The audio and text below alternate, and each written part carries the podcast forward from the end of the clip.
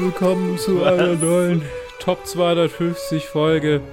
Wir reden über Braveheart, einen heroischen Film, der mich komplett kalt gelassen hat von Mel Gibson. Joe. Hallo. Anwesend. Ted. Hallo. Hey. Joe, du hast den Film bestimmt schon mal gesehen, oder? Ja. Ah, nee, warte, ich muss erst noch kurz was über den Film sagen, sorry. ähm, Mel Gibson ist der? Regisseur und auch der Hauptdarsteller dieses Films und das ist überhaupt kein Red Flag. Sophie Marceau spielt außerdem mit, äh, Patrick McGoohan, Angus McFadden, die einzige Rolle in diesem Film, die ich sympathisch fand, oder der einzige Mensch, keine Ahnung. James Robinson, Sean Lawler, Sandy Nelson, James Cosmo, Sean McGinley, Alan Tall und so weiter und so fort. Es gibt irgendwie Brian Cox springt noch rum. Es gibt noch irgendwo, es ist alles irgendwie sehr, eben hier Brandon Gleason ist auch dabei.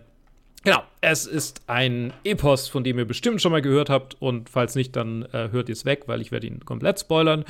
Braveheart erzählt die Geschichte von äh, William Wallace, einem schottischen Freiheitskämpfer, der wollte, dass Schottland unabhängig wird. Spoilerwarnung, das ist nie passiert. As evidenced by today. So, ich meine, muss man sich nur mal die Flagge angucken von Großbritannien. Ähm, ja, hat nicht so gut geklappt. Äh, äh, Mel Gibson spielt William Wallace in einer historisch vollkommen akkuraten Version von äh, Schottland, in denen die Schotten scheinbar Menschen aus dem Frühsteinzeitalter sind. Ähm, äh, absolut nicht nachvollziehbar.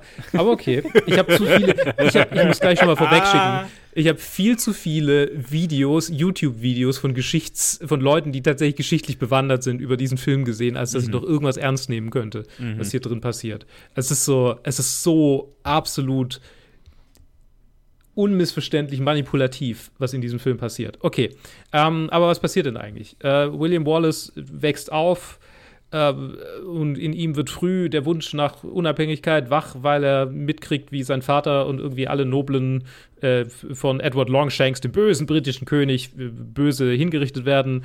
Und dann äh, ähm, äh, wird er aber von seinem Onkel irgendwie äh, aufgezogen und lernt viele Sprachen und wird so voll der krasse Intellektuelle, der aber immer noch irgendwie in einer Leber Lederkilt rumläuft und sonst nichts am Körper trägt, während er praktisch nackt durch die, auf seinem Pferd durch die Gegend reitet und verliebt sich dann in eine Frau. Aber die Briten haben ein Gesetz auf den Weg gebracht, äh, nachdem britische äh, ähm, Aristokraten das äh, Recht des Prima Noctis haben, was übrigens fiktiv ist, habe ich gegoogelt. Ja, Ähm, gab's nicht. bei dem, bei dem ein, What? ein, ein Ja, ist eine Erfindung für den ein- Film. Nee, nee, nicht nur für den Film. Es, es, gibt, in, es gibt immer wieder so, so auch in kontemporären äh, äh, ähm, historischen Romanen gibt es quasi so dieses, dieses Konstrukt schon. Ja, ich habe schon öfter drüber gelesen, aber ja, interessant. Es ist nicht für den Film, für Prima Noctis, nicht Gab's für auch diesen schon Film. davor erfunden. irgendwie popkulturell irg- in irgendeiner Form, oder was? Ja, ja, also popkulturell durch, durch quasi bis Ja. hin ins Mittelalter popkulturell, aber Ah, halt okay. mit, mittelalterliche Popkultur. Aber Ja. es ist nie, also es gibt keinen keinen Beweis. Egal. Ja. Auf jeden Fall, also das, äh, lange Rede, kurzer Sinn. Äh, der adlige britische Lord darf, wenn eine Frau, äh, ein Ehepaar heiratet, die erste Nacht mit der Frau verbringen, bevor sie dann zu ihrem Mann kann. Und um das zu umgehen, ähm, haben sie eine geheime Hochzeit. Dann wird sie allerdings vergewaltigt oder es, ist, es kommt zu einer Fast-Vergewaltigung durch einen, durch einen britischen äh, Typen und äh, William Wallace tötet den dann oder sie wehrt sich gegen den, irgendwie sowas. Er tötet ein paar von denen und äh, sie wird dann aber hingerichtet. Äh, ja, und dann startet William Wallace eine Revolution und äh, es gibt viele Schlachten, bei denen er dann von irgendwelchen äh, anderen Lords, nicht Lords, wie heißen sie, die schottischen, die High, Highland, Highland Lords, die Highlander, äh, hintergangen wird und dann gibt es noch, dann springt da noch irgendwie der, der amtierende Königsanwärter Robert the Bruce rum, Robert Bruce, der 700.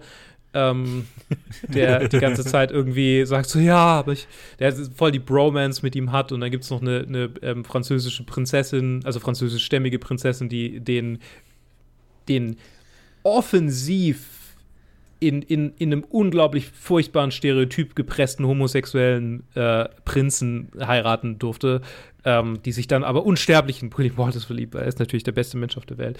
Und ähm, er ist halt Mel äh, Gibson. Also. Er ist Mel Gibson, er ist Jesus. Und ähm, ja, genau, die, die, die gibt es noch alle. Und am Ende wird er getötet, weil, also hingerichtet, also die Revolution schlägt fehl, oft durch die Geschichte durch, ne?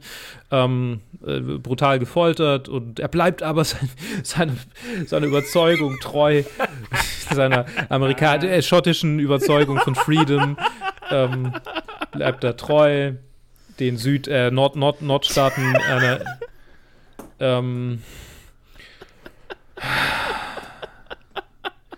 es ist es ist eine sehr schwer versteckte Analogie eines hart rechten Evangelikalen, jo. die in diesem, in diesem Film drin ist.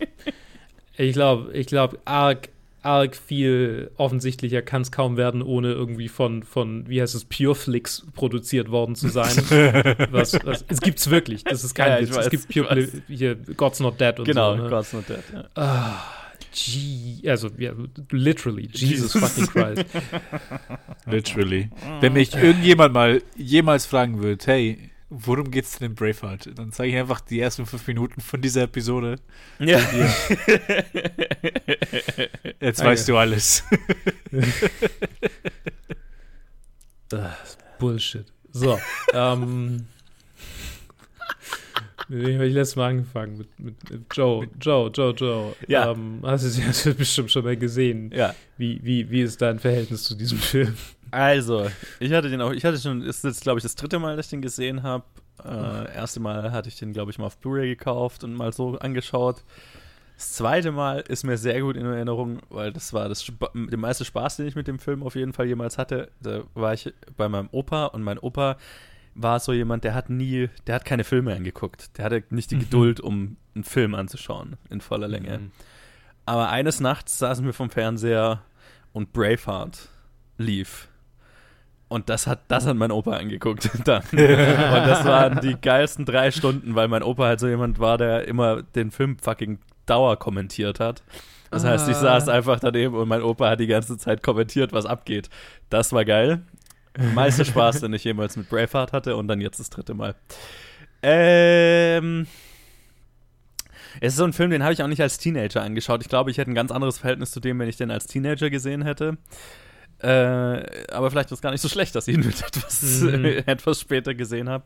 Weil so ein bisschen kann ich den Hype um den Film nicht so wirklich nachvollziehen. Beziehungsweise es ist halt so, okay. Es gibt ein bestimmtes Klientel, was den Film sehr hypt. Ähm, Männer. ähm, weil es ist halt einfach, okay. es ist schon einfach eine, eine absolute Testosteronbombe von einem Film. Ähm, und wenn man sich jetzt in der William Wallace-Rolle sehen möchte, dann ist es schon, also ich kann sehen, ne, wenn man, wenn man sich als der mit dem Hauptcharakter irgendwie identifiziert und sich als das Nonplusultra der Männlichkeit äh, äh, gerne identifizieren möchte, dann hat der Film schon einiges zu bieten auf der Ebene, aber es ist halt schon, also ich kann den, ich kann den jetzt heutzutage irgendwie nicht mehr anschauen.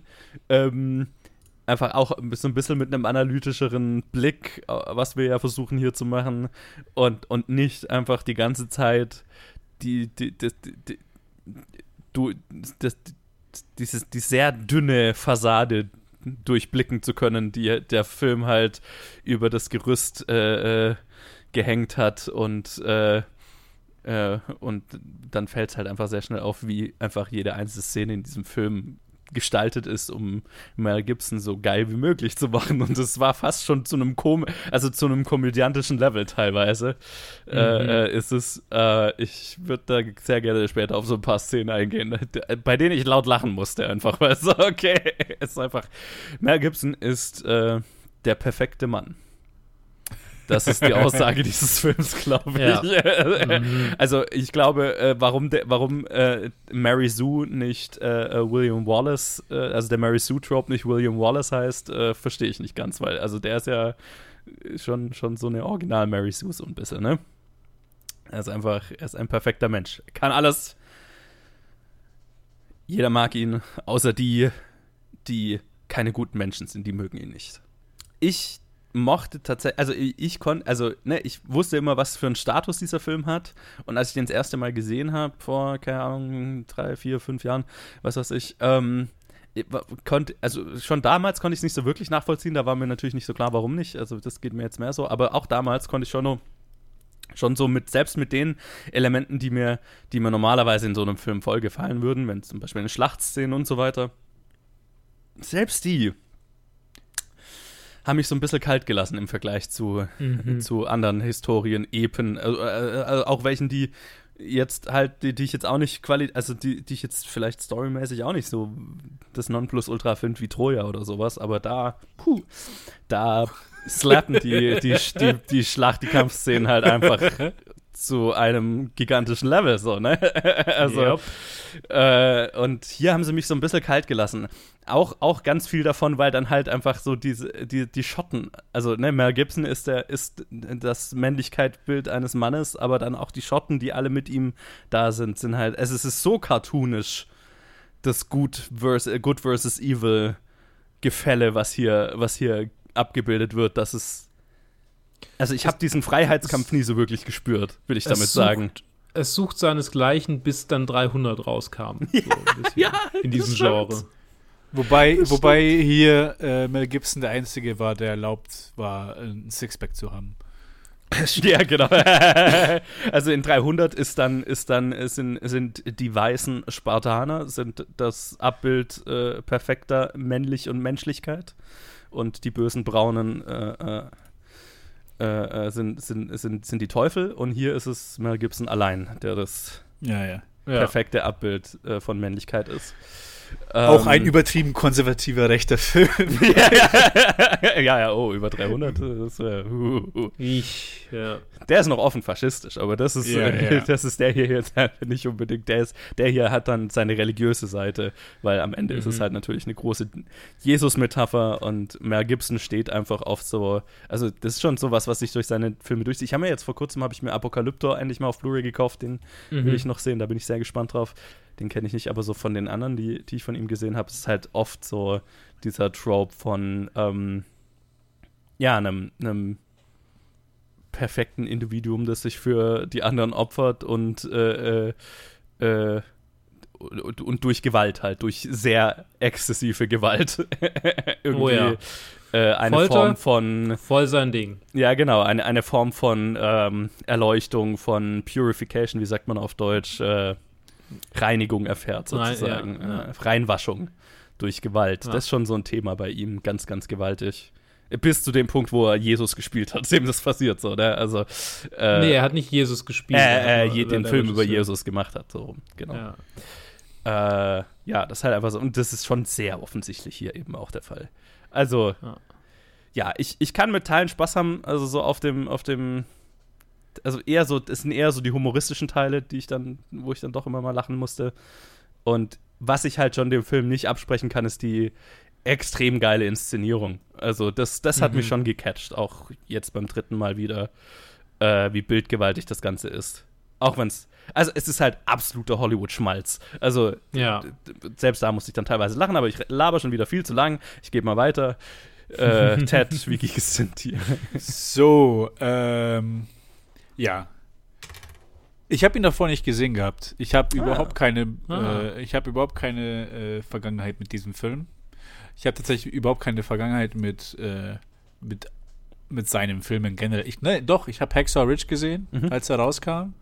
Und mhm. ich habe äh, aus, aus, dem, aus dem Schlafzimmer durch, durch, das, durch, das, durch den Türspalt, als ich, als ich ein Kind war, habe ich meine Eltern äh, und, und meine Onkel und Tante The Passion of Christ ja. anschauen, anschauen sehen, mhm. 2004, als ich zehn Jahre alt war und dann die Szene kam, wo er, wo er ausgepeitscht wird auf dem, auf dem Block. Alter, das war traumatisierend. Mhm. Ähm, aber als guter Katholik. Schlechtes man, Timing. Musste man sich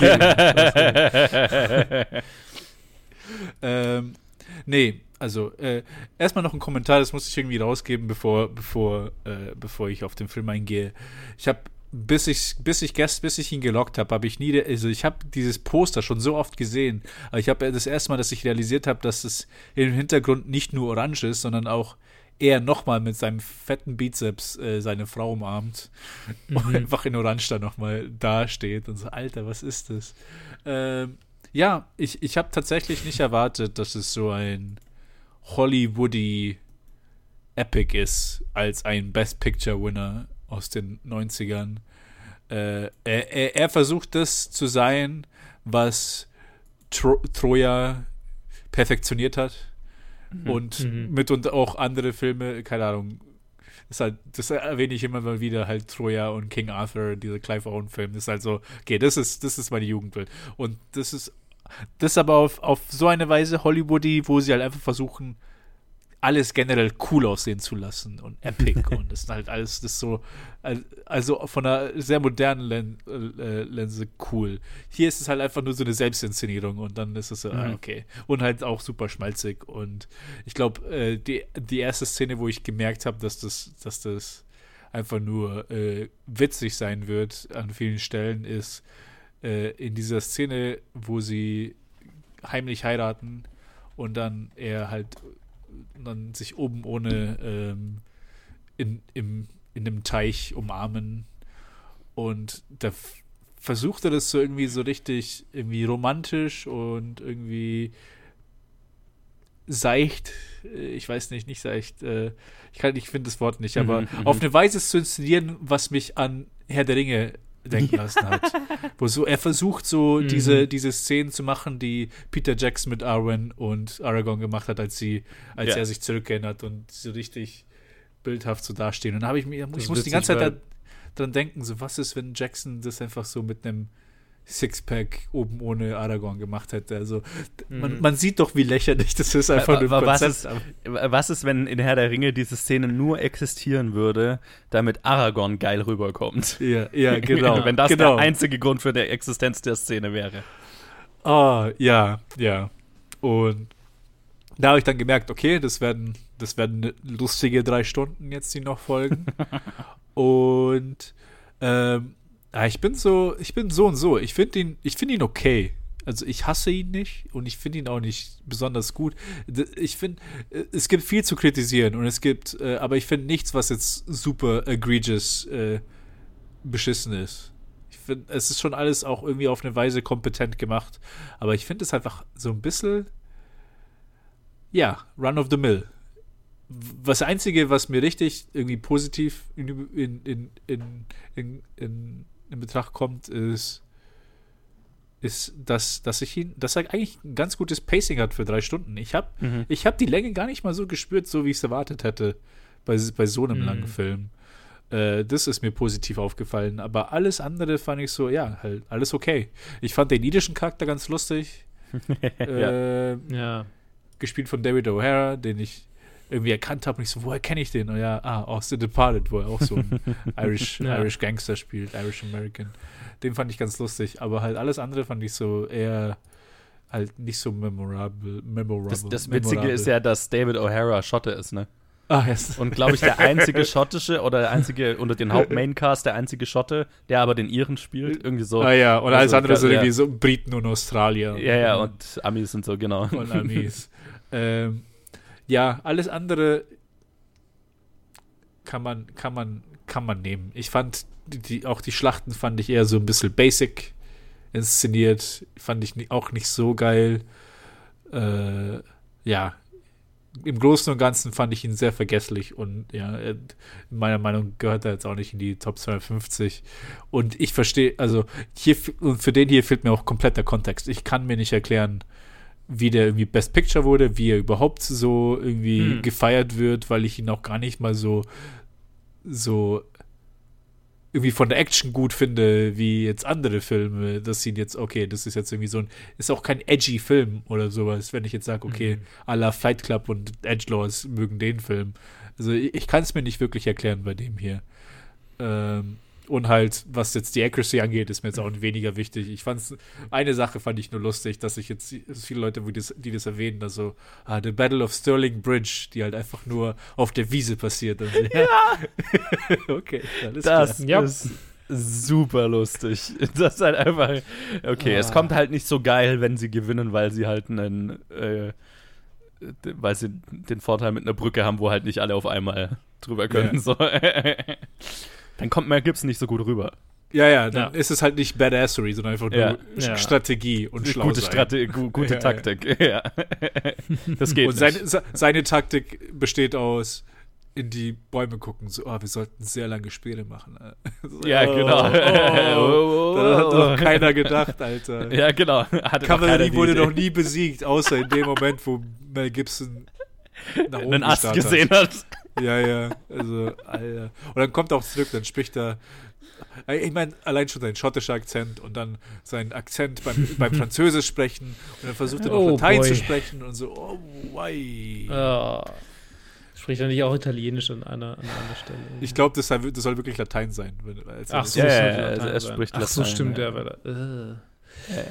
Um. Ja, ich finde es ich find's einfach nur, ich finde es einfach so, so goofy aus unserer Linse das zu sehen, weil es alles so offensichtlich ist. So diese ja. Selbstinszenierung ist einfach so, mhm. das, das, das muss man doch sehen und kann man, darüber kann man doch nur lachen. Also. Das ist das, was mir jetzt ja. beim Anschauen am meisten rausgestochen ist. Äh, aber ich, äh, Luke, hast du schon deine ersten? Ich, nö, nö. ja, ja, mach, mach, mach du mal erst. Ich, ich, ich, 20 ich wollte wollt gerade bei, bei Ted anknüpfen, aber, aber vielleicht, äh, ja, äh, hast du ihn schon mal gesehen und so, ne? Äh, ja. ja, habe ich. Ähm, ich hatte ihn cool. äh, mal angeguckt irgendwann, weil es war so, ja, hast du Braveheart gesehen? Nee. Ja, guck dir doch an, das ist einer der besten Historienfilme aller Zeiten. Mhm. Ähm, ich habe dann den Film gesehen und er hat mich ziemlich kalt gelassen tatsächlich. Ähm, weil einfach ich, wie, wie ihr schon gesagt habt, so gefühlt einfach fünf verschiedene Filme gesehen habe, die alle die bessere Version dieses Films sind. Ja. Und klar, wenn man den 95 irgendwie im Kino gesehen hat, äh, dann kann ich mir schon vorstellen, dass man denkt, boah, der hat das Genre wirklich überholt und, und es hat jetzt wirklich also neue Wege eingeschlagen. Und dann denke ich, okay, 91 kam Robin Hood raus. So, der gefühlt genau den gleichen Scheiß macht. Ja. Vielleicht mit weniger epischen Schlachten, klar, aber ich meine. Ähnlich so, beschissenen Akzenten. Ähm. Ähnlich beschissene Akzente und Brian Adams ist auf, ich muss sagen, also Brian Adams, uh, Everything I Do, wäre für diesen Film definitiv ebenfalls passend gewesen, wenn das Musikvideo widerspiegelt, dass Mel Gibsons Charakter das über Mel Gibson denkt. Ja, oder Mel ja. Gibson über seinen Charakter oder Mel Gibson über Mel Gibson. Everything I do, I do it for you. Ähm, ja, also ich, ich mag den Film nicht. Es ist, er ist wirklich diese ekelhafte Selbstinszenierung, das, das horrende Bild von allem, also irgendwie von Frauen, mhm. von Menschen mit irgendwie nicht von, von homosexuellen slash mhm. äh, queer ja. people so. Mhm das Bild von Schotten im Allgemeinen. das Bild von Briten. Ich meine, das Einzige, was irgendwie einigermaßen realistisch ist, ist, dass Briten ähm, äh, äh, rücksichtslose Eroberer sind und mhm. gern foltern. So, ich meine, mhm. sure. Aber Okay, britischer Sonst Imperialismus ist, halt ist, ist, anwesend. Das ist so, ja, genau. ja, aber irgendwie so ein paar, paar hundert Jahre zu früh angesetzt. Also ja, aber ich meine, ja, genau. Ja, schon. gut, also ja, aber gut, könnte man natürlich, kann man, kann man, ist, ist schon valide, finde ich. So, das ich ist hab's so, nicht mal ja, ja, das stimmt schon. Das hat mich, das ja. ist das, was mich am wenigsten gestört Absolut. hat. So, ja, genau, okay. genau. Slimy Brits und so, ja, okay. Ja, ja, genau, das ist eben das. Da, da habe ich dann gedacht, ja, okay, irgend so ein britischer König, der alles erobern will, weil er einen, einen Komplex hat. Sure, kann ich mir, kann ich mir vorstellen. Tatsächlich war der äh, so ein bisschen, hat es mich ein bisschen an Tywin Lannister erinnert. Da habe ich so gedacht, ja, vielleicht haben sie sich da ein bisschen bisschen inspirieren lassen von dem Charakter. So dieses, dieses komplett, so diese, diese absolute Härte gegenüber allem und sich selbst. Ja. So, das fand ich, fand ich eigentlich ganz cool. Das ist wahrscheinlich mein, einer meiner Lieblingscharaktere, wenn ich sowas überhaupt sagen darf. ähm, und auch das mit dem Foltern am Ende, ich habe es nicht mal gegoogelt, aber ich kann mir vorstellen, dass sie ungefähr genau das mit William Wallace gemacht haben, es bloß viel brutaler war. Ja, ja, also, genau. Also so, die haben es halt super harmlos ja dargestellt. Hier. So ein Shit haben die, ja, okay, warum hören die es auf. Normalerweise machen die so stundenlang jetzt. Ja, ja, so, vor allem es war Knochen brechen. Was na, das? Also wir, wir, wir müssen dann drüber reden, wie jede einzelne Szene nur Mel Gibson cool aussehen, aber äh, lassen soll. Aber auch das war so, ne? Ja, ja, Es genau. wird alles quasi so, oh, er hält es aus, er hält es aus und sie sind so beeindruckt, dass er es ein paar Sekunden aushält, dass sie dann sagen, Nächstes. Okay, wir, wir hören jetzt einfach auf damit. Genau. Lass es uns auf. Mel Gibson ist zu stark für uns. Ja. ich habe in seinen blauen Augen gesehen und ich habe realisiert, es bringt nichts, ihn zu foltern. Ja, es genau. Ist, äh, ja, also ich, ich könnte jetzt noch gefühlt stundenlang weitermachen mit allem irgendwie bashen, allein irgendwie. Ach, ja, aber ja. ja. Auf der anderen Seite kann ich mir erklären, warum er ist, wo er ist. Ich auch. Absolut. Straight, middle-aged white man. okay, okay. okay. Ja, ich habe ja vorhin gesagt, wenn es, es wäre was anderes, wenn ich den als Teenager gesehen hätte, ne? Ja. Weil es halt absolut eine Wish-Fulfillment-Fantasy. Das ist, das, ist, das ist, was der Film ist. Es ist eine Wish-Fulfillment-Fantasy für Mel Gibson und für jeden pubertierenden äh, äh, Jungen, der sich äh, drin sehen kann und das äh, romantisiert also äh, dass alle Frauen auf ihn stehen, weil er, weil er der männlichste Mann ist, der jemals äh, mannte und äh, natürlich auch noch äh, romantisch ist, äh, weil, er, weil er seine Frau rächen will und deswegen ein ganzes Land in die Rebellion bringt und auch gleichzeitig noch der intelligenteste Mann aller Zeiten ist. Ja, der, irgendwie der, so. der realisiert, Pferde kann man aufhalten mit langen, spitzen Stöcken. Ja, und oh. außerdem spricht er natürlich noch mehrere Sprachen und ja. Äh, ja, Galaxy Brain. Halt aufgewachsen, halt irgendwo in der Steinzeit in so einem ja.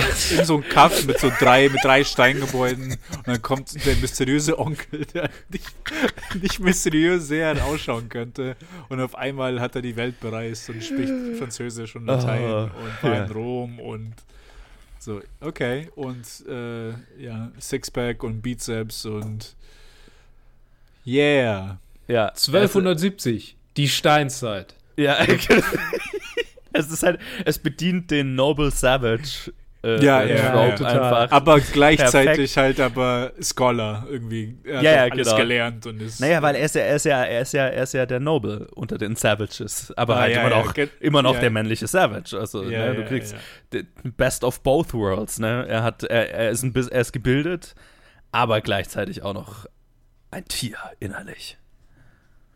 Ein sexy, sexy Tier. Ein sexy Tier, ja. ja.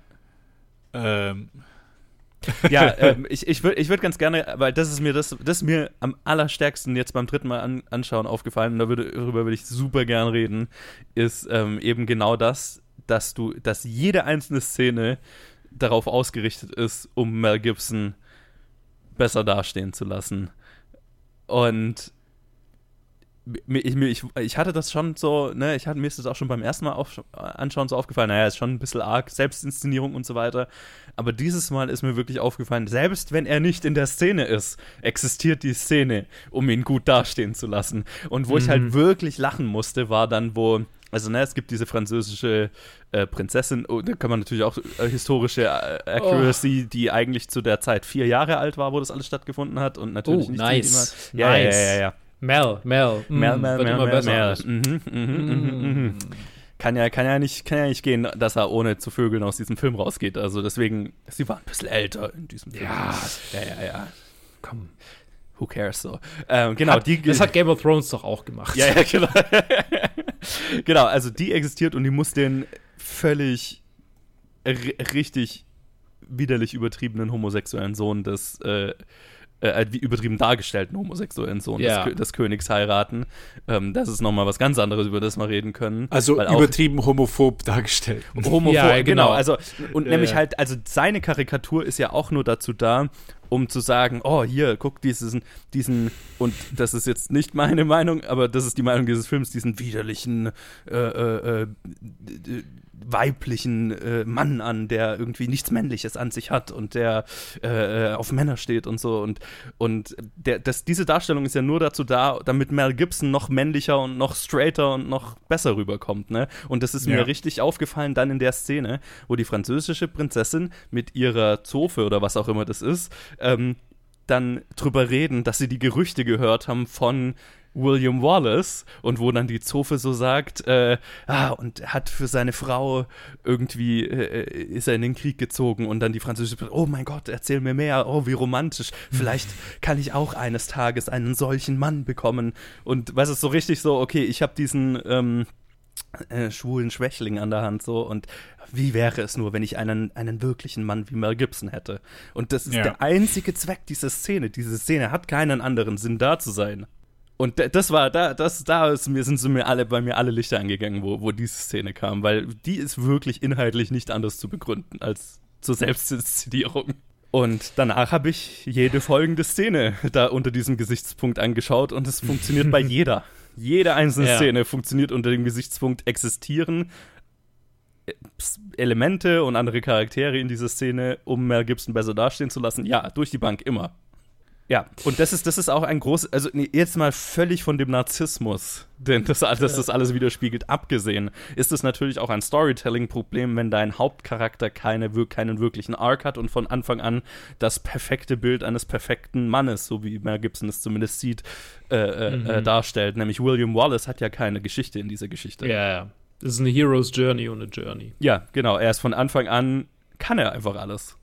Ist halt ein Hero. Ja, er war zuerst ein Kind und dann kommt er als Adonis war, zurück. Ja, genau. Ja, und dann kommt er zurück. Alle Frauen fliegen ihm zu. Ja. Immer wenn er in den Kampf gerät, dann legt er alles um, was nur geht. Und sei es mit Steinen. ne? Weil er reicht ja, wenn er jemanden einen Stein an den Kopf wirft. Das ist ja seine Spezialität. Und es ist, äh, es ist quasi ein, ein, ein Film gewordener Chuck Norris-Joke. ja. Ja, total. Und, und das ist halt wirklich, also, äh, das ist halt einfach ganz offen, finde ich, ein Problem. Und deswegen ist es auch. Also, ich, wie gesagt, ich, ich weiß, warum der Film da ist, wo er ist, aber halt, das ist. Das, das ist ein ernsthaftes Film, filmisches Problem, finde ich, dass halt der Hauptcharakter keine wirkliche Geschichte hat. Und deswegen als schon als ich den Film das erste Mal angeschaut habe, hat sich so ein bisschen wie eine Aneinanderreihung von Szenen angefühlt. Und das ist es mhm. am Ende auch nur. Weil jede einzelne Szene macht halt Mel Gibson, also gewinnt Mel Gibson, bis er halt dann am Ende einmal nicht gewinnt. So, ne? Und selbst zwischenzeitlich gibt es den einen Moment, wo, er, wo sie einmal verlieren, aber das wird dann ja gleich wieder in was Positives. Also ne, da, da zieht er ja dann gleich die positive Lektion draus. Ja. Äh, und, und macht was Gutes draus. Also er hat eigentlich keinen, das hat die ganze Zeit keine Fallhöhe. Das hat keine Stakes. Ja, ja. Also selbst, selbst dieser, selbst, selbst der Freiheitskampf der Schotten. Ne? Also, und das ist ja, was ich eigentlich fühlen möchte. Ne? Das, damit, damit die Schlachten irgendwie Gewicht haben und so weiter, möchte ich ja fühlen, oh mein Gott, die sind so unterdrückt. Ich bin mit denen gegen die Oppressors. Auf geht's in die Schlacht so. Ne? Das ist ja eigentlich das, also wenn der Film erfolgreich ist, dann, dann sollte er das bei mir hervorrufen. Aber selbst die Unterdrückung der Schotten ist die ganze Zeit darauf ausgelegt, Mel Gibson besser dastehen zu lassen. Mhm. Nämlich indem seine Frau als Opfer der Unterdrückung, also nicht mal seine Frau, also seine Frau bezahlt mit dem Leben dafür, aber das ist ja auch nur dazu da, um ihn um, um letztlich als, damit er einen Grund hat, sie zu rächen. Also ja. seine ganze, die, die, die Geschichte, also die, der, der, weibliche Charakter, seine Frau existiert ja nur, damit er eine Motivation hat. Und, ja, und selbst, genau. selbst in der Love Story, ne, diese, diese, äh, selbst in der Love Story, finde ich, ist es so, so schamlos offensichtlich, dass jede Szene nur dazu da ist, entweder Mel Gibson besser aussehen zu lassen oder darauf vorzubereiten, dass, dass, dass er gleich, dass das als Motivation für ihn dient, ne? Und das, ich finde, das ist auch total daran dann merklich, in dem Moment, wo sie stirbt, ist sie auch schon vergessen. Weil dann ja. ist er, dann hat er einen, dann hat er einen moralischen Grund, jetzt auf seine, auf seine, auf seine Badass äh, äh, äh, äh, Rachemission zu gehen. Aber und, und das ist und das ist ja alles, was wir aus dieser Beziehung wollten. So, ne? Dann wird nicht mehr, also dann ist sie, dann ist sie irgendwie unwichtig. Und sie ist immer nur dann wichtig, wenn er, wenn er halt irgendwie romantisch rüberkommen soll, ne? Wenn er wieder, wenn er ein bisschen. Wenn sie sich erinnern. So. Ja, okay. genau. Ah, okay. Wenn man mal wieder einen, ähm, das, was ja die französische Prinzessin uns wortwörtlich wiedergibt, oh, er ist so romantisch, weil er zieht für seine Frau, den, für seine verstorbene Frau in den Krieg. Wenn wir das mal wieder forcieren wollen, dann wird sie wieder relevant. Aber immer nur im Kontext mit seiner Motivation. Und Mei, das ist ein Trope, der generell, also der in so vielen Filmen existiert, aber ich finde, das ist schon das perfekte Musterbeispiel von einer Negativversion davon. Also das ist schon richtig heavy. Ja, ja.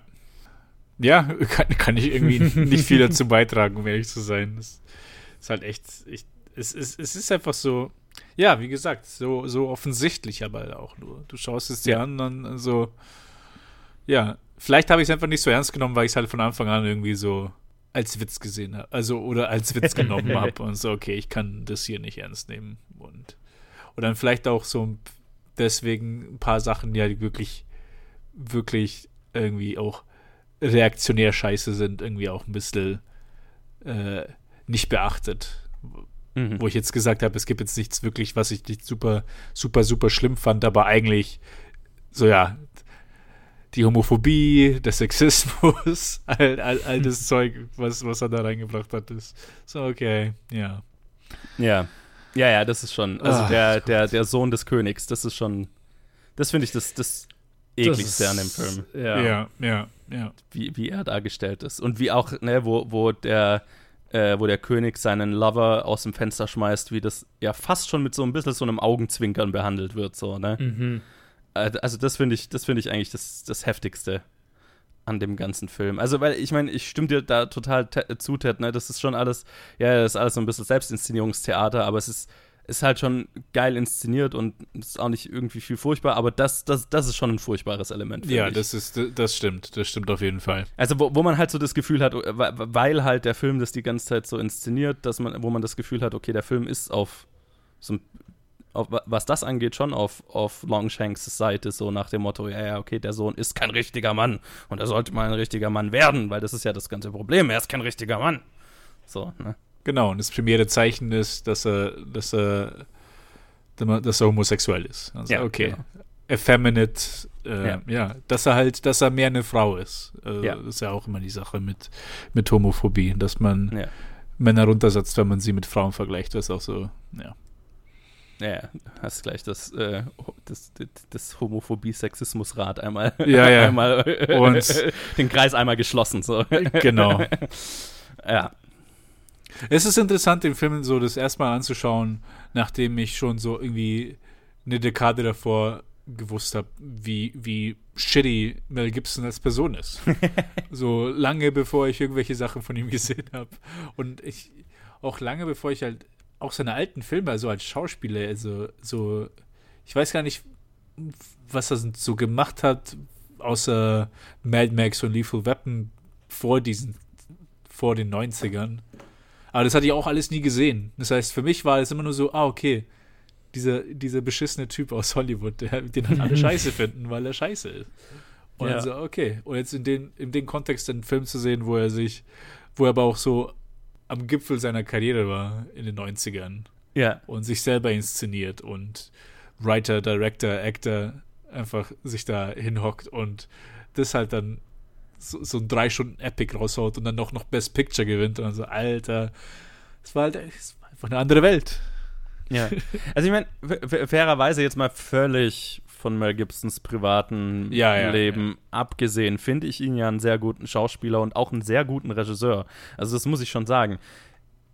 Das, was mich an Braveheart stört, ist das Drehbuch. Und die Inszenierung generell ist halt schon schon ziemlich geil. Also da, das, das kann ich schon nicht abschreiben und ähm, ich, ich finde, Mel Gibsons Filmen merkt man schon immer an, dass er ein wahnsinniges Auge für filmisches Erzählen generell hat. Also, auch wenn du dir sowas wie Hacksaw Ridge zum Beispiel anschaust. Deswegen bin ich so, Ja, Hacksaw Ridge- Also, ich meine, er hat ja nicht so viele Filme als Regisseur bisher gemacht, ne? Aber nee, nee. da finde ich, kommt schon immer so eine, so eine gewisse Liebe fürs filmische Erzählen und ein wirkliches Händchen dafür auch rüber. Und das weiß ich schon sehr zu schätzen. Also deswegen, ich finde Braveheart auch nicht furchtbar, das kam jetzt wahrscheinlich anders rüber. ich finde die, also ich finde halt alles, was mit, was auf, aus der Drehbuchphase her rührt, sind die meisten Probleme, die dieser Film hat, weil äh, an der Inszenierung und die wirklich guten Schauspieler, die hier drin sind, ne, das muss man natürlich auch mal hervorheben, ähm, die liefern schon. Und wie gesagt, Mel Gibson als Schauspieler ist auch sehr gut. Hier ist das ist jetzt nicht der beste Film dafür, finde ich, weil halt hier spielt er Jesus und halt ist halt einfach mhm. durchweg ein perfektes menschliches Wesen. Ähm, da finde ich, ist er zum Beispiel in den Mad Max-Filmen deutlich interessanter. Oder auch in den Lethal Weapon-Filmen äh, auch viel mehr zu, von also gerade in denen eher noch kann er äh, zeigen, was er auch dramatisch so drauf hat. Ähm, das ist jetzt auch nicht, was Braveheart sein will und, und so, ne? Ich habe gerade mal geguckt, wer Braveheart äh, geschrieben hat. Das oh. Screenplay. Oh. Wer? Randall Wallace, witzig. Wisst ihr, was der sonst so geschrieben hat? Jo, ich hab's mir gerade angeschaut. We Were Soldiers mit Mel Gibson. Ah, Pearl okay. Harbor. Oh, das macht Sinn. ähm, Haufen tatsächlich vor Braveheart eigentlich nur TV-Series-Episodes. Okay. The Man um, in the ähm, Iron Mask. The Man in the Iron Mask. Tatsächlich war er ein Writer bei Titan Quest. Und er soll in den wahrscheinlich Production Hell befindlichen Passion of the Christ Resurrection, äh, da soll er. Ähm, ah, bitte was? Ja, ja, klar. Ich meine, also, ich weiß nicht, ob du weißt, hast, hast du das nicht gehört? Laut Bibel wieder auferstanden ist. Aber, äh, wie machst du da einen Drei-Stunden-Film drüber? Keine Ahnung. Auf jeden Fall sollen die, die, das mit den Engeln soll zum Beispiel auch vorkommen. Das ah, mit denen, okay. die, ah, okay. Ähm, und die, der Originalcast soll angeblich, also deshalb denke ich, dass der in Production Hell ist, weil hier irgendwie der Originalcast von 2004 wieder rausgeholt werden soll. Und ich meine, also das kann ich mir echt nicht vorstellen. Irgendwie. Also, wie soll das funktionieren? Yeah, okay. Das heißt, CGI ist CGI Young Ach, people. fuck it. Und dann, wenn du auch Engel hast, dann kannst du auch einen CGI Mel Gibson Sixpack Engel haben so viel, so viel Integrität als Regisseur traue ich Mel Gibson dann doch zu, dass ja, er nicht so löst. Habt ihr mal, hast du mal geschaut, was Randall Wallace als Regisseur gemacht hat? Ähm, habe ich nicht geguckt, ne? Schau da mal rein, ich finde es ein bisschen revealing. Oh. Oh. The Man in the Iron Mask. We were soldiers. Was? Secretariat? Ja, schau den nächsten, schau den nächsten. Heaven's ah. Ja. Jetzt sind wir ah, nämlich hier mit, in der mit Greg Kinnear. Oh, jetzt sind wir nämlich hier in der in der wie heißt die wie heißt der Bibel TV äh, äh, ne? Pureflix. Pureflix. Jetzt jetzt kommen wir nämlich in die Pureflix Richtung. Ja. Jetzt macht so einiges ich, Sinn. Ist es ist es Pureflix? Äh, nee, glaube ich nicht, nicht, aber das war noch ein bisschen eine größere aber Produktion, aber es geht in die Richtung so. Hey. Point of honor, honor. Hmm. A Virginia family becomes divided on the brink of the American Civil War. Mm. Mm. Ob die verklärt you dargestellt know? sind, hm, ich weiß you nicht. Know? Ob ihre Sklaven sagen, oh, bitte beschützt uns vor den bösen, bösen Norden, aus dem Norden. Hm. Oh Gott. Ja, okay, also ich, ja. Mhm. Mhm. Da wird ich muss, ich muss, äh, ich will einfach nur, okay, jetzt na, nach dieser Tangente, jetzt wo wir schon vieles gesagt haben. Äh, das ich muss tatsächlich sagen, Tangente, es geht ja um den Film. Ja, ja, ja, ja nee, es war eher, eher auch um, um, um ja, alles ihn gut, alles und gut. dann. Ähm, ja, ja. Ich muss tatsächlich sagen, ich fand diesen Film eigentlich sehr, ich fand ihn gar nicht so beeindruckend auch inszeniert, finde ich. Also ich, wie gesagt, also ich, also, jetzt stell dir mal vor, ich, ist, ich, es ist 1995 und du hast keine, keine, quasi keine Visual Effects und Filmkameras. Ist schon. Nee, nee, er sieht schon, er sieht schon, er sieht schon, also äh, in vielen Stellen finden sie sehr, sehr gute. Ah, ich glaube, ja, ja, vielleicht bin ich einfach nur zu, zu gewöhnt an andere Sachen. Weil ich, ich, vor allem halt bei den, bei den Battle Sequences, wenn ich mir das angeschaut habe, ich fand das ähm, viel hat, haben sie versucht, einfach, die Armeen stehen, einer mhm. auf der einen Seite, einer auf der anderen Seite, wir machen ein bisschen Drama, wir reden, äh, wir machen Reden, wir, äh, wir diskutieren und dann bis auf die Sache mit den, mit den Speeren, was, was sehr gut war, finde ich, sobald, sobald sie in die Action reingehen, mhm. also wenn die zwei, wenn mhm. die Infanterie aufeinander stoßen, dann ist das so, okay, es ist, ist kompetent gemacht, es ist gut gemacht, aber es ist nichts Spezielles, finde ich. Es ist das einfach stimmt. so, okay, ja, ja, es ist so ein Wirr, also nicht ein Wirrwarr, aber so dieses typische es, von es so, ist ein Wirrwarr. So, so, so diese zwei Sekunden Takt sind so, okay, hier ist, hier ist ein Slash und dann hier ist ein ja. Hieb und dann hier fällt einer runter und dann so was, was, halt, was sehr, sehr typisch ist in, in diesen Sequenzen. Ja, ja, es, es fehlt so der, es fehlt so das,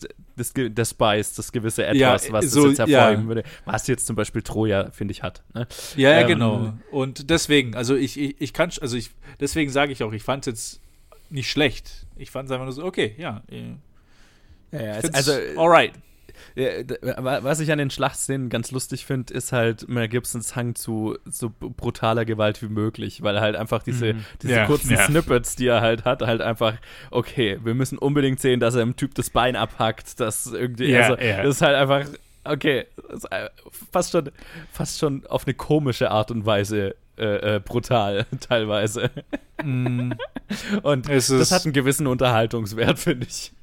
Wenn auch mit einem gewissen Augenzwinkern, aber damit, damit habe ich schon Spaß. Aber ich, ich stimme dir dazu. Also generell fehlt den Schlachtsequenzen so, okay, das, die, die, die, die Idee, die sie ein bisschen hervorheben würde.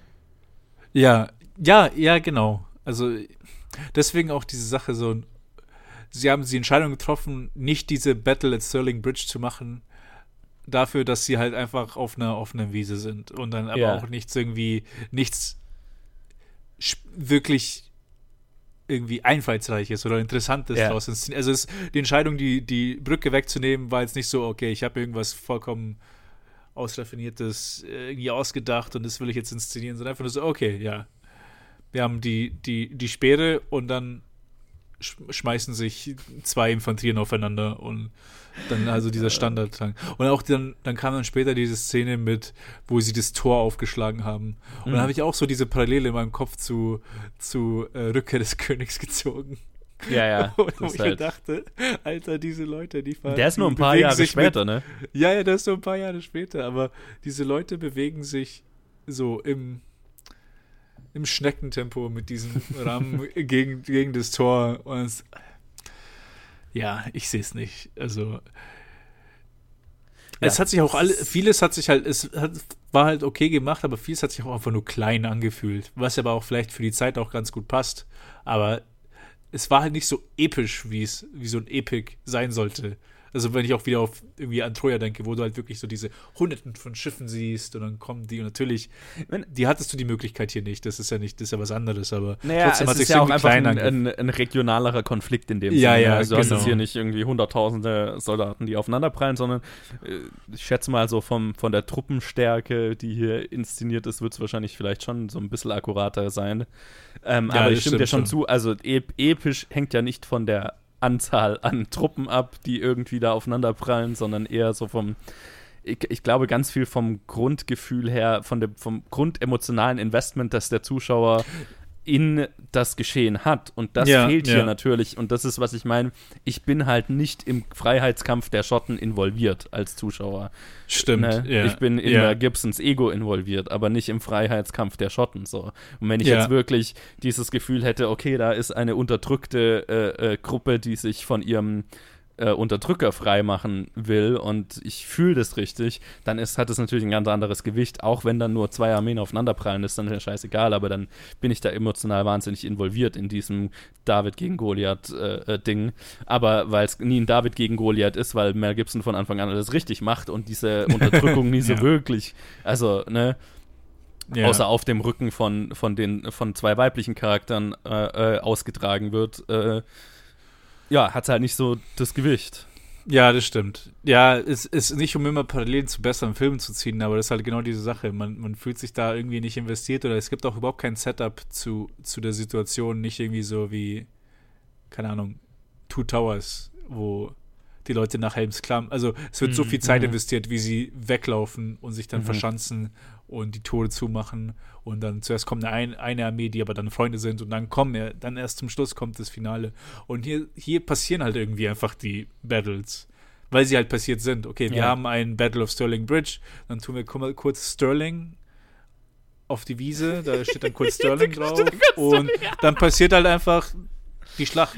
So, ja. ohne irgendwelchen Kontext, wo ist Sterling, wo, wer ist dort? Oder ja. Was, was sind die Stakes? Was, was ist, ja. wenn sie, wenn die Engländer hier durchbrechen oder wenn wir hier durchbrechen? Und du, weil sich halt alles um Mel Gibson dreht.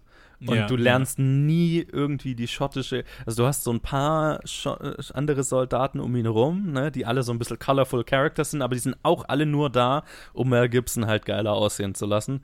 Und ja. du lernst nie die schottische Bevölkerung irgendwie, deren Situation kennen. Außer, und das finde ich halt schon so ein bisschen telling, halt auf dem Rücken von zwei weiblichen Charakteren, weil du zweimal die, eine Szene hast, wo so ein wo, wo, wo äh, so ein Lord quasi seine, seine äh, äh, Nacht mit der Frau von jemandem fordert. So, oder halt ein, einmal, wo, wo es wirklich passiert und dann halt bei äh, Mel Gibsons Frau, äh, wo es eine versuchte Vergewaltigung ist. Aber das ist, das ist wie die Unterdrückung der Engländer dargestellt wird, ne? Eigentlich nur als ähm, ja, wir vergewaltigen zwei Frauen oder versuchen es zumindest und das, das war es so ein bisschen. Also Was nicht, ja, ja. Nicht, dass es minimiert ist, aber das finde ich so ein bisschen. Was ja einfach nur ein Instrument ist, um halt die Männlichkeit darzustellen. Ja, genau. Wir beschützen ja, unsere Frauen. Wir beschützen, ja. ja. genau, es ist auch so ein Ding, wir beschützen unsere Frauen. Das ist genau, genau. es ist alles dazu da, Mel Gibson so manly wie möglich zu machen. Ah, oh, I wisst hate ihr, it. Wisst ihr, was ihn nicht so manly wie möglich hätte dargestellt? Die Art und Weise, wie William Wallace laut Überlieferung tatsächlich hingerichtet wurde. Darf ich das vorlesen? Lies. Ich lese es einfach vor. Ähm, er wurde, äh, Sir William Wallace wurde gegen eine hohe Belohnung von Sir John the Menteith, dem Burgherrn von Dumbarton Castle, verraten. Gefangen genommen wurde er in Glasgow. Kurz darauf wurde er an ein Pferd gebunden und auf einer zweiwöchigen Reise nach London verschleppt. Dort wurde er des Hochverrats angeraten und zum Tode angeklagt und zum Tode durch Hängen, Ausweiden und Vierteilen verurteilt. Das war bis ins frühe 19. Ins frühe 19. Jahrhundert in Großbritannien die festgeschriebene Strafe für Verrat am König.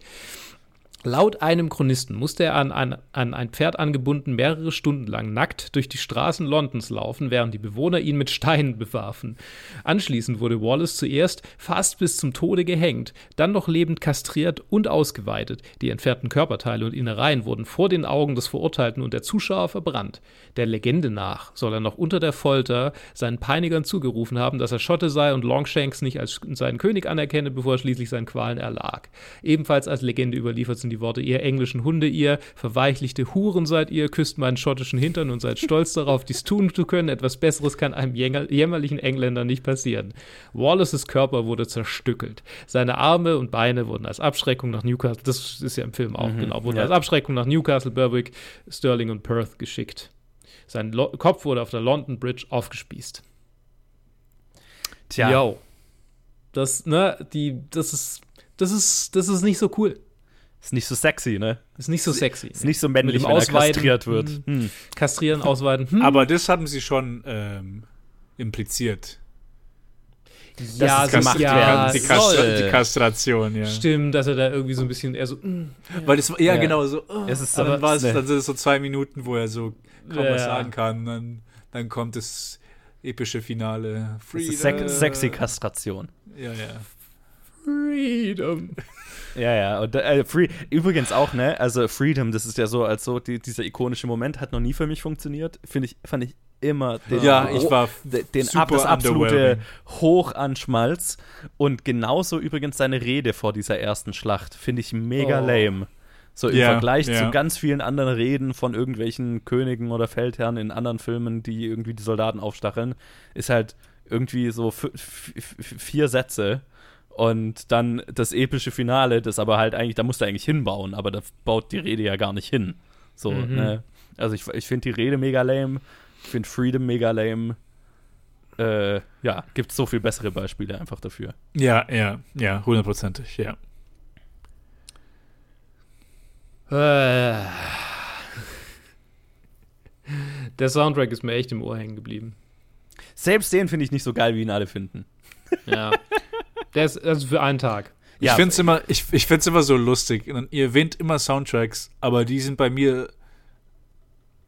Mir ist noch nie einer hängen geblieben von irgendwelchen Filmen. Ja, ich, außer, ich, außer ich sehe sie fünf oder zehn Mal, aber ich kann mich an keinen Ton erinnern. Naja, so viel Bagpipes, wenn du an Bagpipes. ja, okay, das schon, aber so ganz speziell an so was für Musik wurde gespielt? Keine ich, Ahnung. Ich bin mir hundertprozentig sicher, dass der Typ, der in Edinburgh am, am äh, zentralen Busbahnhof steht und den ganzen Tag spielt, äh, dass der das ein paar Mal durch seine Rotation durchballert. Garantiert. und sich dabei furchtbar fühlt. Ja. Ist, ich mein, oder ist es, also ich, vielleicht ist es auch einfach tatsächlich irgendwas traditionell. Äh, ich muss mal kurz gucken. Na, ich meine, da wird schon was verarbeitet sein, schätze ich mal. Ja. Ja. Main Title. Naja, keine Ahnung. Ähm, ja. Wollen wir, wollen wir rüber? Ich, ich, ich habe noch eine kleine Trivia. Ich habe ich hab hier irgendwie wenig Trivia dabei gehabt, aber ähm, ich habe eine, eine kleine Trivia gefunden, die ich sehr, sehr witzig finde, weil ich mag ja, ich mag ja Schottland und ich mag auch die Schotten sehr. Ähm, so irgendwie die, die sehr kurz Angebundenheit. Es fühlt sich so ein bisschen an wie so Norddeutsche. So, so, so die, die, ähm, die Energie. Ähm, er wurde wohl irgendwie, als sie, äh, als sie halt dort gefilmt haben, wurde er von einem vermutlich irgendwie Teil des Crews, äh, von einem Mitglied der Crew ähm, äh, äh gefragt, einem, einem Einheimischen, äh, warum sie denn die Battle of Stirling Bridge äh, auf einem Feld drehen. Mhm. Und Mel Gibson sagte, The bridge got in the way. Also die Bridge, äh, die, die, die Brücke ist, ist war im Weg. Tja. Ja, und ja, äh, das, das fast als wäre das, das was, die, die, die, die, die, ähm, die Erwiderung des Einheimischen war, Aye, that's what the English found. das war ein bisschen irisch, tut mir leid. Held. Der ist doch tatsächlich auch viel in Irland gedreht, oder? Äh, garantiert. Ja, genau, hier Brandon Gleason übrigens, ne? Ihre. Ja, ja, ja, ja. Es David war lustig, O'Hara. ihn so jung zu sehen. Ich, ich kenne ihn ja. nur als sehr alten, also mhm. als älteren Mann. Es war lustig, irgendwie so, ja. so, so late 20s, 30s, early 30s zu sehen. Das war, Aber ah, okay, hey, sein Sohn ähnelt ihm trotzdem nicht. Das ist nee. so merkwürdig. Nee, nee, nee, nee. So ein völlig anderer Mensch. Beide. Ja, total. Äh, muss wohl mehr immer nach der Mutter kommen. Ja. Ja, so, ja, hm, hey, hey, hey. Ähm, Gibt es noch irgendwas, was ihr zu Braveheart loswerden wollt? Gut, dann gehen wir zur Liste.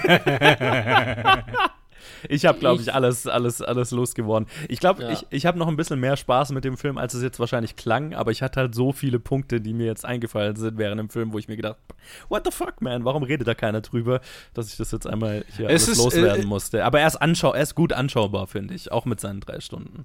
Ja, ja, ich habe ja am Anfang gesagt, dass ich das Pacing eigentlich ganz okay fand, weil ich die drei Stunden eigentlich gar nicht so gemerkt habe. Und so in Retrospekt, wenn ich drüber nachdenke, dass es eigentlich gar nicht so ein kohärenter Film ist mit so mit einer Arc für den Main Character und so. Ah, über, überraschend, dass ich nicht am Ende genervt war, eigentlich. ja, es hat ja auch was für sich so, ne? Ja, ja. Deswegen ist es bei mir eine, eine Mech 5 out of 10. Einfach so, okay. Okay. Ja, das war's. Middle of the road. Und deswegen steige ich gleich ein und ich sage, bei mir ist er auf 68 hinter Infinity War und über Forrest Gump. Also direkt über den Film, über die Gruppe von Filmen, die ich nicht leiden kann. hm. Da hat das rüber noch geschafft. Weil ich da zu dem hier gegenüber ein klein wenig ambivalenter bin als zu den anderen Filmen. Okay. Joe. Äh, bei mir ist er auf 70. Äh, direkt hinter ziemlich beste Freunde und vor Infinity War. Ich bin ja sehr stur. Ich habe den Film auf Platz 74. Derzeit der letzte Platz. Über ihm nur Joker. ähm, ja, nee, also, nee, da kann ich nicht, da kann ich nicht verstehen, dass der, der hat für mich. Es mag sein, dass er Sachen neu erfunden hat, aber er ist nicht gut gealtert und äh, nichts an ihm macht mich, macht mir wirklich Spaß. So. Das ist einfach Joker hatte ich wenigstens auch ein, zwei Momente, wo ich dachte, ja, okay. Ja, vielleicht, vielleicht ist es auch so ein, vielleicht werde ich ein bisschen milde gerade, wenn ich so über. Nee, wahrscheinlich nicht. Wahrscheinlich nicht. Wahrscheinlich hatte ich bei Joker keinen Moment von der Sorte. Aber ich, es ist schwierig. Es ist schwierig. Die zwei sind auf jeden Fall bei mir gerade definitiv ganz unten. Ja, naja. also er ist, er ist, er, es ist fragwürdig, also nein, ich glaube, er gehört nicht in die Top 250. Wobei von allen Filmen, wo ich das bisher gesagt habe, kann ich bei dem noch am ehesten sehen, dass er da drin ist, weil er halt einfach, mhm. okay, der hat schon als Historien-Epos, der hatte so einen Impact und so weiter, dass ich, ich kann sehen, dass der da drin ist, aber mei, wenn, wenn jetzt, wenn es jetzt meine Top 250 wäre, wäre der auch nicht drin. Ja. Ja. Ich glaube, ich habe von den letzten 250 Filmen, die ich gesehen habe, gehören wahrscheinlich alle über ihn. Oder vielleicht, vielleicht, nicht alle, aber sehr, sehr viele. Einfach nur von den letzten 250. Ja. ja, nee, also, nee, der gehört da nicht hin. Punkt. ähm, okay. Ja, aber äh, das äh, war unsere heutige Folge zu, mhm, mhm. ähm, zu Braveheart. Lasst uns doch wissen, habt ihr Braveheart gesehen? Findet ihr ihn auch so scheiße wie ich oder findet ihr ihn gut? Das ist völlig okay. Sehr valide. Könnt ihr mir gern Ein Rebuttal schicken. schicken. Das ist in Ordnung, damit komme ich klar. Ähm, ja, das ist total so ein Film, wo ich total verstehen kann, dass, wenn der halt auf einer viszeralen Ebene für einen Ne? Na, es, ist, es, ist ein, es ist ein Film für die Generation so knapp über uns noch so quasi, die den im Kino gesehen haben, die Dads, quasi. Ja, ja, genau. Die, die fahren voll. Und das kann ich total verstehen. Ich meine, ja, würde ich wahrscheinlich auch, wenn ich, wenn ich den, aber ja, nee. Ähm, ja, genau. Also erklärt, warum er da ist. Ich finde nicht, dass er dahin gehört. Gehört denn der nächste Film dahin, wo er ist? Ei. Toy Story ist der nächste Film, über den wir sprechen werden. Ich freue mich sehr. Ähm, hatte ich Ted letztes Mal Selbes Jahr sehe ich gerade ist, tatsächlich. Ja, ja, genau, 95 und hat kein Best Picture oh, gewonnen. Es genau. Ist, er wurde aber nominiert. Waren die aber beide im Picture. selben Jahr für Best nee, Picture nominiert? Für Best Ein Writing, Best Music und äh, okay. äh, nochmal Best Music. Aber sogar hatte, das hat Braveheart. Braveheart hat, hat You Got a Friend in Me. Äh, ähm, nee, warte, Original Song wurde, glaube ich, hat er nicht gewonnen. Aber, aber den Soundtrack hat er definitiv gewonnen, Braveheart. Ich, ich hatte ja. tatsächlich nachgeschaut ähm, bei den nee, 19, 1996 äh, Oscars was die Best Picture ähm, Abteilung war. Und tatsächlich habe ich da keinen wirklichen Film gekannt. Das war jetzt keiner, der wirklich ausgestattet war. Lass mich, lass mich kurz nachschauen. Ja, ja, auch Braveheart hat viele, hat, war auch der Top-Winner in den Oscars. hat auch viele mhm. andere Sachen gewonnen. Ähm, hier, Best Picture. Es war einmal Apollo 13 bei, von Brian Grazer. Ist gut. Von mhm. äh, der Tom Hanks, okay. Dann Babe. Ja. Babe das Schwein. Das ja. ist der, der, ja. Mhm. Äh, Sense and Sensibility, so ein. Mhm. Ähm, mhm. Ja. Ist Jane das, Austen. War, Jane Austen. War das Jane Ang Lee, kann das sein? Ist das, das, ist Ang Lee, das ist Ang ja. Lee mit Emma ja, Thompson und Kate Winslet. Macht Sinn. Mhm, und das letzte ist äh, ein The Postman, ein tatsächlich ein italienischer Film. Il Postino. Ah, ah, ah, ah, ah, ah, nicht, okay, nicht, nicht der, nicht der ähm, Kevin Costner äh, äh, das nee, andere nee, nee. Halt, äh, Ego-Projekt. Soweit ich weiß, es war so ein Posthumous. Also ich glaube, der, der Regisseur war verstorben oder sowas. Ja, ich erinnere mich. Ja. Dann haben sie ihn noch nominiert. Ähm, ja, ein, ein italienischer Film, der. Also. Was macht denn dann ausländische Filme in den Best Picture-Nominierungen? Ja, ich wollte gerade sagen. Ja überhaupt nicht, dafür gibt es doch Best International. The, the, the, Postman walked, so a Parasite could run. Yeah. Ja, genau. genau. Ohne Scheiß. Ah. Aber, uh, ja. Ja, ich meine, hm, hm, hm. Ja, alles Filme, die ich nicht gesehen habe. Ich weiß nicht. Wahrscheinlich, wahrscheinlich ein paar von ja, ihnen besser als Braveheart. Äh, Dingens, Apollo, Aber, Apollo habe ich gesehen. Ah, okay, okay. Ich glaube, ich habe auch Apollo 13. Nee, sonst habe ich keinen von denen gesehen, ja. Den habe ich auch gesehen. Den habe ich nicht wirklich geguckt. Ich habe eine Warhammer-Figur angeguckt, während er lief. Äh, angeguckt, angemalt, angemalt. Also angeguckt. es ist spät, es ist spät. Ich habe einen sehr langen Tag hinter mir, ja, bin ja, total ja, durch. Ähm, ich habe eine Warhammer-Figur an, anmalen dürfen, während, während der Film lief und musste mhm. mich dann aber immer wieder auf die Figur konzentrieren. Das wäre sehr. Das ist schon sehr lang her. Ähm, so, jetzt zurück zu meinem Outro. Äh, wir reden nächstes Mal über Toy Story. Ähm, Achso, ich wollte nur sagen, ja. ich glaube, ich, ich kann schon sehen, warum Braveheart bei dem Line-Up gewonnen hat, aber es, er hat es trotzdem nicht verdient. Ja, ich meine. Es ist, es ist ein Skandal. Ein retroaktiver Skandal. Boycott the next Oscars. ja, genau. für, für die Slap die von Will Smith war das drittschlimmste, was den Oscars passiert ist. Braveheart, Best Picture, Nummer 1. Worst Oscar Moment. Könnt ihr auf Twitter drüber abstimmen. Ähm, so, nächstes Mal reden wir über Toy Story. Ich rede jetzt gar nicht mehr, weil ich mhm. lege mich jetzt ins Bett und schlafe drei Tage.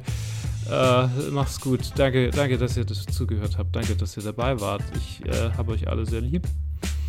Und ähm, bis zum nächsten Mal. Bleibt doch so patriotisch wie Mel Gibson.